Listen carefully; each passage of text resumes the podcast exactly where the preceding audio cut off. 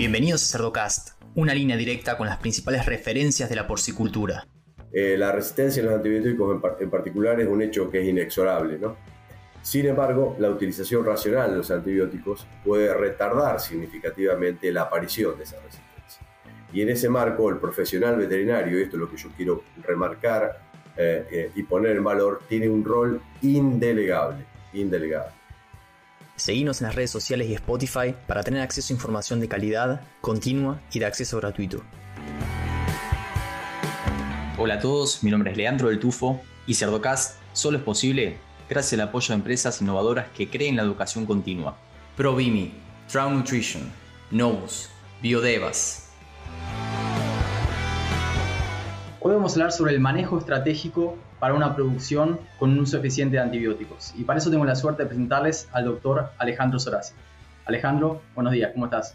¿Qué tal? Buenos días, ¿cómo estás, Leandro? Gracias por la invitación. Es un gusto compartir eh, y debatir estos temas tan interesantes con, contigo y con toda la audiencia. Así que muchísimas gracias. Es un gusto para mí, Alejandro. Tenés un, renombre tremendo y bueno, mucha experiencia dando charlas, también haciendo investigación. Me gustaría que para que todo el mundo te conozca, que está en la audiencia, nos cuentes un poquito cómo fue que te metiste en la porcicultura y cuál es tu rol actual. Bueno, eh, yo soy médico veterinario recibido eh, aquí en la Facultad eh, de Ciencias Veterinarias de la Universidad Nacional del Centro, en Tandil. Realicé mi primer doctorado en farmacología de antibióticos en la Universidad Nacional de La Plata, donde obtuve mi primer doctorado en ciencias veterinarias. Y después como investigador de CONICET, empecé como becario, hoy soy investigador principal del CONICET. tuve la suerte de, acceder a una beca externa y, bueno, y realizar mi PhD en, en la Université Claude Bernard en, en Lyon, Francia eh, y bueno, volver y continuar con mi carrera científica, hoy como investigador principal del CONICET y también como consultor internacional en lo que son algunos aspectos de sanidad porcina. Y en ese marco, hace más de 18 años que estamos trabajando en la actividad porcina. Eh, lidero un grupo formado por investigadores del CONICET, por becarios del CONICET que están terminando de desarrollar su tesis doctoral con nosotros en aspectos que están vinculados con eh, el uso racional de antibióticos en producción porcina y alternativas. Justamente las alternativas a los antibióticos eh, hoy, eh, digamos, están en, en boga básicamente por la problemática mundial que tiene que ver con la RAM, ¿no? con la resistencia a los antimicrobianos. Bueno, y en esa, en esa línea tratamos de trabajar y aportar no solamente al, ámbito nacional, sino también con una fuerte relación con, el ámbito internacional. Así que ese es un poco mi, background de, mi actividad, digamos, de formación. Provimi Nutrición Animal pone a tu alcance tecnología e innovación, soluciones nutricionales completas y consultoría profesional para maximizar el retorno de tu inversión. Provimi es Cargill Animal Nutrition and Health muy bien, Alejandro, estás en un tema que, tiene para rato, ¿no? Eh, lo que es la resistencia al uso de antimicrobianos y la, preocupación mundial que causa, ¿no? Cuando, cuando va a diferentes congresos internacionales, siempre se habla de food security, que es a ver cómo vamos a hacer para alimentar a la población en el 2050, siempre se pone esa fecha, pero a la vez, ¿cómo vamos a hacerlo para alimentarla de una manera segura? Entonces, me gustaría que nos cuentes un poquito cuál es la, ¿Cuál es tu percepción y dónde estamos parados eh, en Latinoamérica o en tu campo de, acción, en Argentina, me imagino? Bueno, eh, con el tema de la globalización, bueno, Argentina no queda aislada en particular del mundo, ¿no? Pero en ese aspecto, eh, yo siempre inicio, mis charlas diciendo que no es la especie la, la más fuerte ni la más inteligente la que sobrevive, sino aquella que sabe adaptarse a los cambios. ¿no? Eso no, lo no, no, fue, no fue un enunciado mío, sino lo dijo Charles Darwin, Darwin en 1859, así que imagínate. Y me acuerdo, lo digo porque me acuerdo porque inicio todas mis charlas con este mismo relato. ¿no? Ah, y justamente en ese camino las bacterias tienen un campo ganado que, es impresionante, digamos, ¿no? No, no, digamos. Si hay alguien que se puede adaptar a los cambios, son rápidamente son las bacterias. Ahora bien, eh, la resistencia a los antibióticos, por más que lo, lo utilicemos, y yo en esto quiero, quiero ser claro, yo soy médico veterinario de base, digamos, y soy pro antibiótico. Lo que no soy eh, es eh, básicamente la utilización, o no estoy con la utilización irracional de los mismos. Pero yo creo que los antibióticos son una herramienta fundamental, central, eh, en lo que es la, sanidad, no solamente porcina, sino la sanidad general.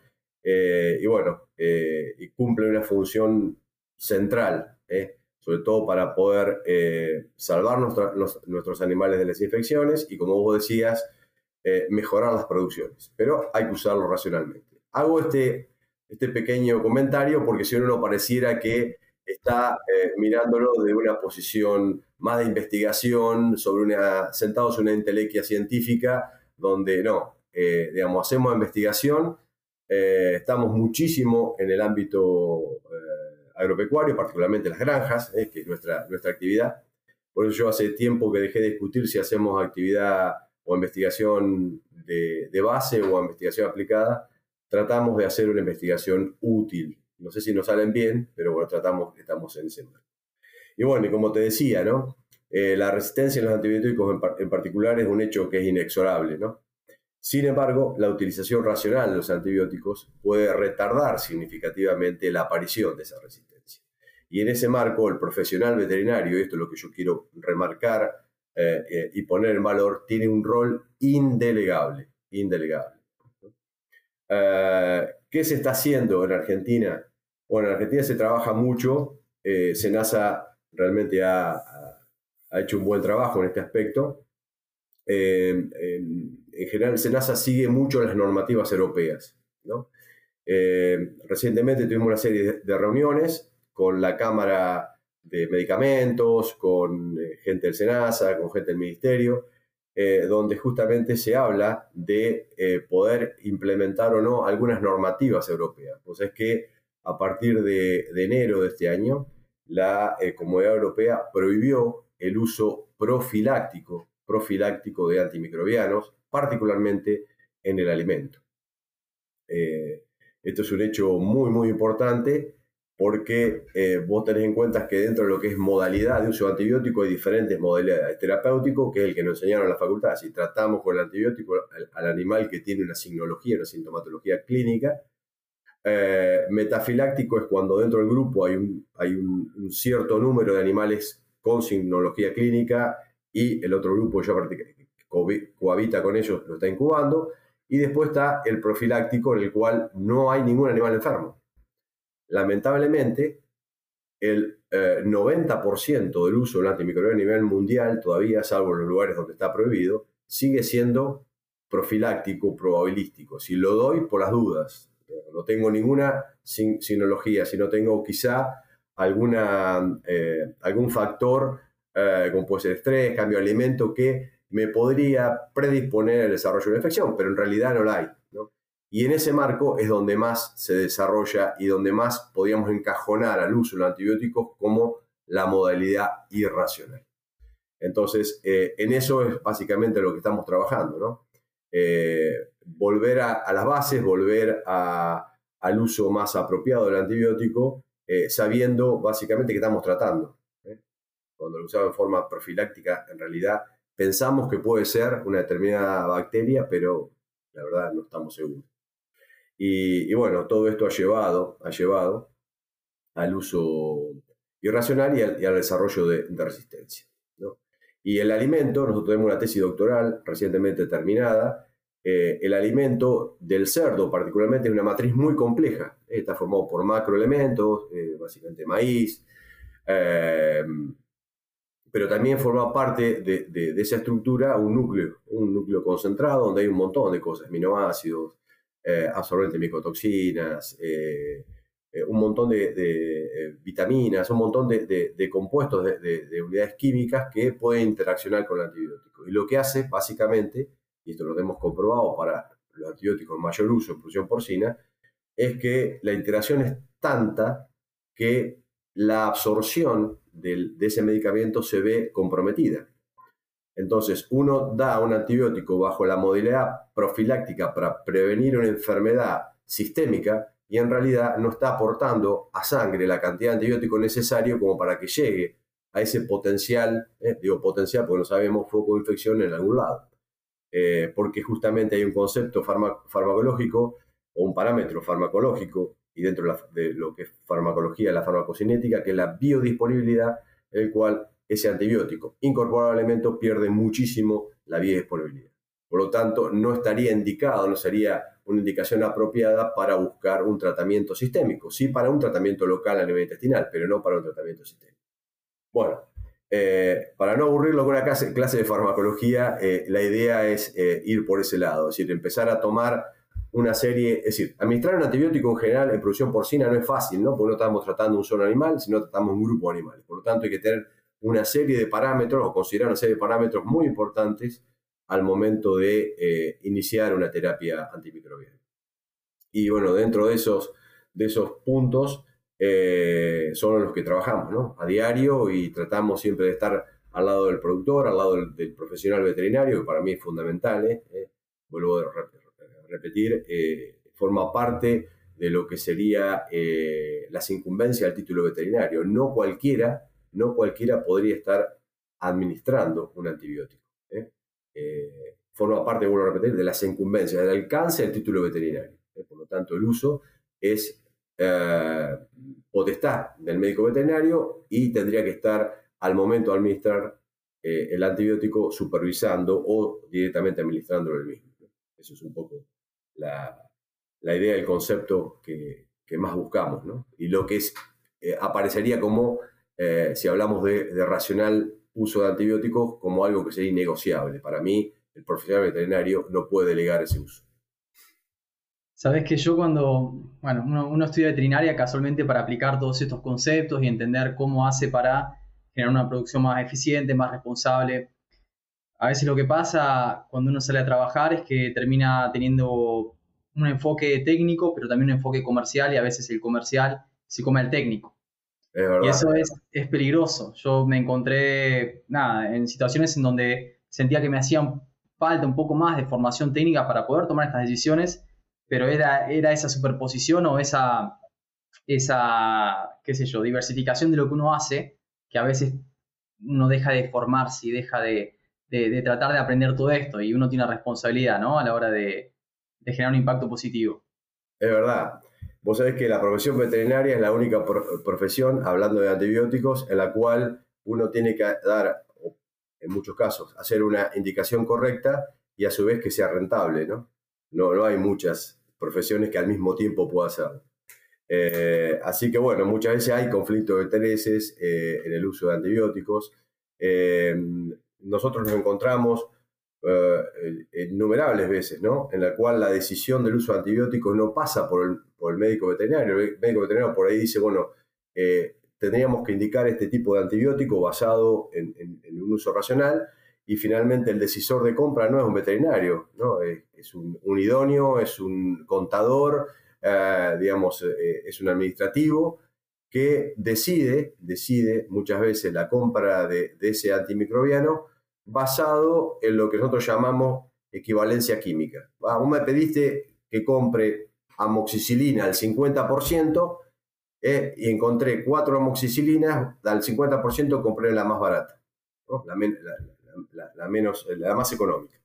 Y bueno, sabemos muy bien lo que trabajamos en farmacología de hace muchísimos tiempos, que la equivalencia química, es decir, lo que dice en el, en el, marbete, no se corresponde con una bioequivalencia. Es muchas veces, vuelvo a repetir, si el hecho que esté al 50% bueno, te, no te asegura que tenga la misma equivalencia biológica. Eh, bueno, y en esos aspectos muchas veces caemos en errores y en horrores, diría yo, de administración de antibióticos que propende el desarrollo de resistencia antimicrobiana. Eh, por lo tanto, vuelvo a repetir, es una, el, uso de antibióticos conlleva una, una formación y una responsabilidad muy, muy importante. Y me interesó esto que mencionás que sos eh, pro antibióticos.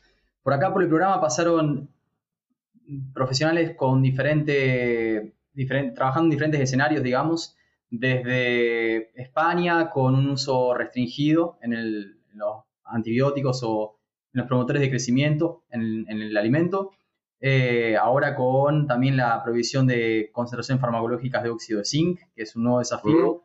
Y también, no sé, de repente lo tuve a Carlos Rodergues, un responsable de 110.000 reproductoras en, una granja en Estados Unidos que producen un, producto, cerdos, que nunca han recibido eh, un shot de, antibióticos. Aclaramos que en el sistema de producción hay algunos que sí lo reciben porque no podés no, no tratar a los animales cuando se enferman, cuestión de bienestar y cuestión de que si no se enferman todos.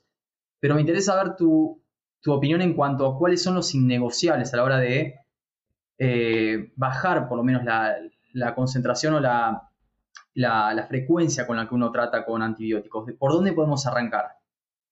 Bien, buenísima la pregunta. Eh, vuelvo con lo que dije al principio. Soy pro antibiótico siempre y cuando se use racionalmente y eh, ese uso obviamente no atente o, digamos vaya de la mano de lo que sería el bienestar animal. Digamos, si tengo un animal enfermo, no por el hecho de no utilizar el antibiótico voy que se muera, digamos, ¿no? Eh, ahora bien, eh, hay que ir a una reducción de uso de antibióticos porque muchas veces, vuelvo a repetir, no se usa con la racionalidad que uno, que uno pretende. Y en esa reducción eh, tenemos que adecuar un montón de cosas dentro de las granjas que, pasan por el manejo y particularmente que pasan por la bioseguridad, tanto interna como externa. Eh, los países que eh, vos nombraste, digamos, yo tengo mucha relación con Francia y uno puede ir a comprarse una pata de un pernil y, digamos, un animal de recría o de terminación que dice, bueno, animal criado sin antibióticos del destete, digamos, ¿no? Y eso tiene un valor, eso aparece en el envase y tiene un valor diferencial. Y la gente lo elige, culturalmente, y lo paga, obviamente. Culturalmente, a nosotros nos falta caminar bastante en ese aspecto, si bien eh, estamos en la línea, nos falta todavía eh, caminar bastante para, llegar a eso. Eh, hoy no hay un precio, un precio diferencial para aquel que usa o no usa antibióticos. Sí, la gente, cuando vos le preguntás, quiere comer un, un pedazo de carne, digamos, de cerdo que no esté contaminada con antibióticos. En realidad, eh, podemos decir que el productor usa eh, el antibiótico y los residuos que puede llegar a tener en la carne son, eh, son mínimos, porque la mayoría respeta los tiempos de retiro, es decir, el tiempo que media desde que das la última dosis hasta que va a faena. Pero sí tenemos que tener en cuenta que ese no es tanto el problema de la transmisión de resistencia, sino que son la contaminación de esa carne con bacterias o con Em, en este caso con eh, estructuras génicas móviles que pueden pasar a la carne y contaminar al, humano, digamos, ¿no? Me fue un poco de tema, pero eh, digamos que lo innegociable sería en, cierta manera eso y también eh, abandonar la rutina de incorporar el antibiótico en los planes, en los planes sanitarios. ¿no? Uno lee en algunos lados, bueno, a ver, el plan sanitario tiene como objetivo prevenir el desarrollo de una determinada enfermedad y correctamente están incorporadas las vacunas eh, que eh, la especie, en este caso la especie porcina, eh, utiliza dentro de su profilaxis. Nosotros hemos encontrado pulsos de antibióticos dentro de los, los planes sanitarios, una cosa que no tiene sentido. A ver, yo ya preestablezco que voy a dar antibiótico a un grupo de animales sin saber que esos animales están enfermos, digamos, ¿no? Entonces, esas cosas son las que impactan mucho eh, en el uso racional de antibióticos y particularmente son los que propenden el desarrollo de resistencia antimicrobiana, ¿no? Porque estamos tratando animales sanos que por ahí no necesitan, pero como yo siempre digo, muchos de los productores o, en algunos casos algunos profesionales, digamos, sanean eh, su problema, eh, digamos, de, no diría psicológico, porque estaría eh, abarcando mucho, pero en cierta manera se protegen de la posibilidad de quizá la aparición de la enfermedad dándolo en forma profiláctica cuando eh, eh, sin dar el antibiótico seguramente los cerdos no se van a enfermar. Entonces, esas cosas son las que uno tiene que empezar a abandonar y que para mí son innegociables. Incorporar, vuelvo a repetir, pulso de antibiótico predeterminado a un plan sanitario no tiene mucho, no, va de la mano con la racionalidad de, de uso de antibióticos. Son aspectos que son muy me gustaría traer acá un poco de, la experiencia en, Estados Unidos trabajando, algo que quizás para muchos productores parezca una obviedad. Nosotros cuando yo trabajaba como operario en, los galpones, Win to Finish, sitio 2, sitio 3, pero siempre teníamos dos planillas. Una planilla donde anotábamos los medicamentos que dábamos, ¿sí? en qué corral y eh, dosis, y teníamos en esa planilla los tiempos de, eh, de retirada, o sea, que donde no podíamos usarlo antes de mandar a faena, lo cual era, era una ayuda gigante a la hora de no, hacer las cosas de manera incorrecta. Y otro, el de la mortandad. Anotábamos posible causa de mortandad, más o menos el peso del animal, que teníamos una tabla ahí, ah, y la ajustábamos obviamente, porque a veces los animales que se mueren están muy fuera, fuera de rango, pero eso nos permitía también ajustar la conversión alimenticia. Ah, lo digo porque son dos recursos muy fáciles de tener, de implementar, ah, y quería comunicarlo con la audiencia. El otro que dijiste que, me resulta interesante es que estás eh, bien conectado con, Francia, ves lo que pasa acá en Europa, ves que obviamente donde se les da a elegir, las personas prefieren este tipo de producto, y hay lugares en donde lo pueden pagar o eligen pagarlo y otros que no, o los nichos cambian de tamaño. Eh, en Estados Unidos uno ve en California, que tiene un gran poder adquisitivo, que es, un estado gigante, ah, que realmente pagan por esto. Y también uno conoce los desafíos que existen en diferentes países a la hora de retirar o reducir eh, la cantidad de antibióticos que se usan. ¿no? Y cuando uno ve a Argentina, el simple hecho de no tener PIRS, que es un virus que me gusta mencionar todo el tiempo porque tenemos muchísima, eh, no suerte, pero hemos sabido mantenerlo afuera, es como, que una idea, como arrancar un partido ganando 5 a 0 a la hora de generar un producto que nunca ha recibido un tratamiento con antibióticos. Entonces quizás mismo en Argentina no eh, el nicho que, pueda llegar a existir o nacer sea pequeño, sabemos que la situación está complicada en Argentina, pero a la hora de, alimentar al mundo, que todo el mundo está mirando a Latinoamérica y Argentina es siempre ese, ese diamante en bruto, eh, yo creo que hay, que hay mucha, mucho potencial y quisiera saber tu, opinión, Alejandro, en relación a eso. Sí, eh, está muy bueno. Hay varias cosas. Primero, eh, vos hablaste del tema de registros, ¿no? uno registraba todo, en otro lado se registra todo. Argentina, podemos decir que desde el punto de vista productivo, primero está bendecido por un estatus sanitario que, como vos decís, ¿no? Gracias a Dios que no tenemos PIRS, si no, no sé qué pasaría con el uso de antibióticos, ¿no? El llevar registro dentro de una empresa son muy importantes, sobre todo registros de, medicamentos y particular de antibióticos, ¿no? sobre todo cuando uno quiere saber dónde está parado, ¿no? o si se quiere meter dentro de un plan de reducción de antibióticos, uno tiene que saber de dónde parto. ¿no? Em, y hoy Argentina, en ese, en ese aspecto, todavía no tiene determinado cuánta cantidad, cuánta cantidad de antibiótico utiliza para producir un kilo de carne eh, o eh, cuánto es la exposición a los antibióticos en, producción porcina. Y en ese marco, eh, hoy hay una serie de indicadores. Nosotros estamos trabajando conjuntamente con la Asociación de Productores de Colombia, se llama Por Colombia, con una institución internacional que es, la, que es ICARS, que es una institución que, está, que aporta soluciones a la resistencia de los antimicrobianos a nivel mundial y que financia eh, proyectos que quieren marcarse dentro de lo que es la reducción de uso de antibióticos. Eh, y en ese marco, como te contaba, eh, tenemos un proyecto que tiende a reducir en un 20% el uso de antimicrobianos y en consecuencia reducir el desarrollo de diarreas. los antibióticos tienen mucho uso, en algunos casos, en lo que son los sitios 1, pero también en las recrías, digamos, son lugares donde más se utilizan antibióticos debido a que justamente son animales que están terminando de desarrollar su, digamos, su eh, sistema inmune y por eso más susceptibles al desarrollo de alguna enfermedad. Eh, nosotros con eso estamos desarrollando eh, el estudio de conocer en primera instancia cuánto antibiótico utilizan las granjas que están incorporadas dentro del proyecto ¿eh? cuánta cantidad miligramos por kilo de cerdo producido y, a su vez la exposición, que son dos cosas diferentes. Eh, yo creo que en ese aspecto Argentina debería eh, meterse dentro de, ese estudio para conocer los valores que tenemos y en función de eso puede establecer un futuro, digamos, un futuro o una estrategia de, reducción. por lo tanto, el desarrollo de, registros, de, registros claros, digamos, de uso de antibióticos dentro de las granjas, como también la cantidad de animales que se faenan, que forman parte de la biomasa para el cálculo de la cantidad de antibióticos utilizados y la exposición, son factores que son muy, muy, muy importantes.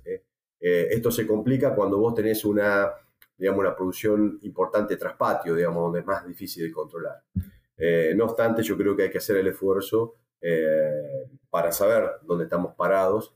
Eh, los países en desarrollo lo conocen, lo tienen, lo estudian cada, cada año y establecen objetivos de reducción de uso de antibióticos sin perjudicar o ir en detrimento de la producción, porque también eso es importante. ¿no?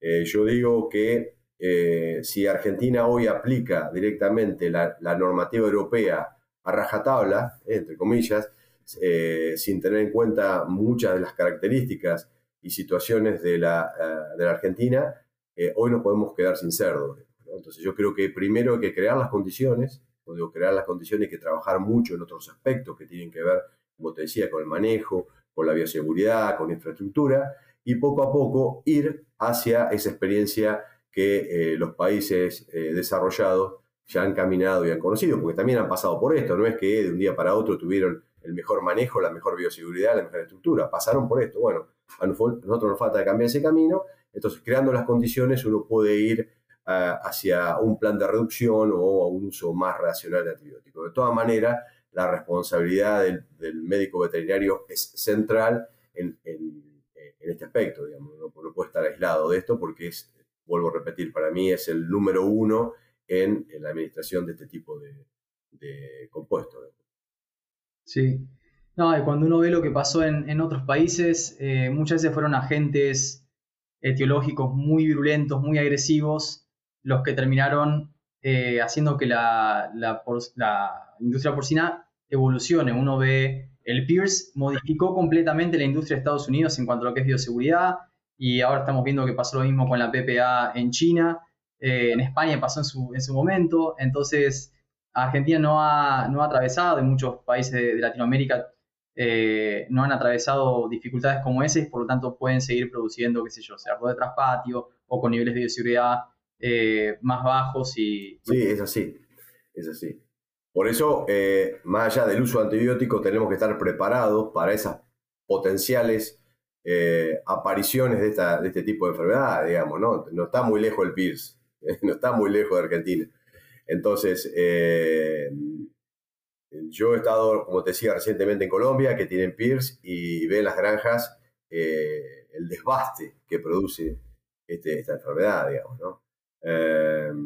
y mantener los niveles de producción o reencontrarse con sus niveles de, de producción primarios antes del PIRS lleva mucho tiempo eh, y mucha pérdida económica, eh, fundamentalmente. Así que bueno, son, puntos que, como te decía, Argentina debe, debe caminar y debe reforzar eh, considerablemente. Alejandro, ¿alguna, ¿algún comentario final, recomendación que quieras dejar? Nos escuchan productores porcinos, asesores, sanitaristas. ¿Qué le puedes decir?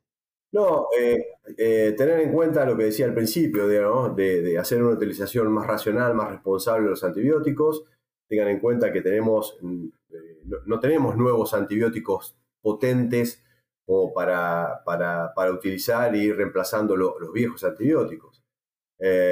haciendo un poco de historia, tener en cuenta que el mayor desarrollo de, antimicrobianos, digamos, a nivel mundial, que son los que tenemos hoy, eh, disponibles de producción eh, porcina o producción veterinaria en general y en, medicina humana se desarrollaron entre el año 40 y el año 60.